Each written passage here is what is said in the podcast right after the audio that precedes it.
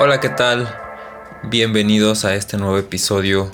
Continuando con el tema del Social Media Reports, vamos a ver el reach como métrica.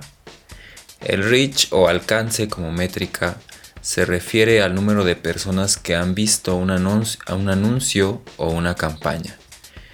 ¿Cuál sería este alcance como métrica? El alcance como medida se refiere al número estimado de personas a las que se puede llegar a través de los canales publicitarios o de cualquier campaña de promoción. La diferencia que radica entre el alcance y las impresiones va a ser, mientras que el alcance representa el número de personas que han visto un anuncio o un contenido en una campaña, las impresiones se refiere al número de veces que el contenido en sí fue visto.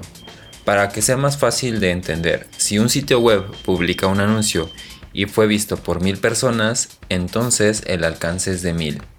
Pero si el anuncio fue mostrado 5000 veces, entonces las impresiones serán 5000, ya que una persona puede ver el anuncio varias veces.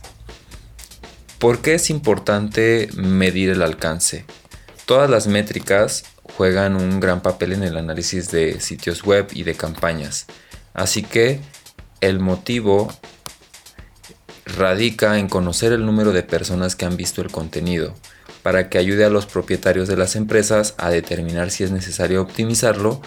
Para ser más específicos, si un anuncio es visto por una gran cantidad de personas, pero la tasa de conversión es baja, entonces el contenido podría ser optimizado para un contenido más atractivo o para un público diferente. Si el alcance es alto, muestra el éxito de un contenido o un anuncio y aumenta sus posibilidades de interactuar o ser compartido a través de Internet.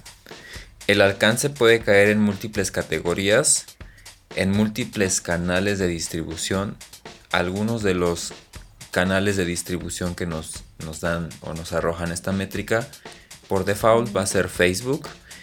En Facebook podemos tener un alcance orgánico, pagado o viral.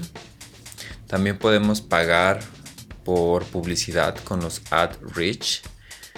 Tenemos alcance o la métrica de alcance en Twitter. También la tenemos en Instagram. Alcance de los anuncios de Google. Y también tenemos la analítica en el canal de YouTube como reach. En conclusión, podemos decir que el alcance no está vinculado a las impresiones, ya que un mismo anuncio puede ser visto por varias personas.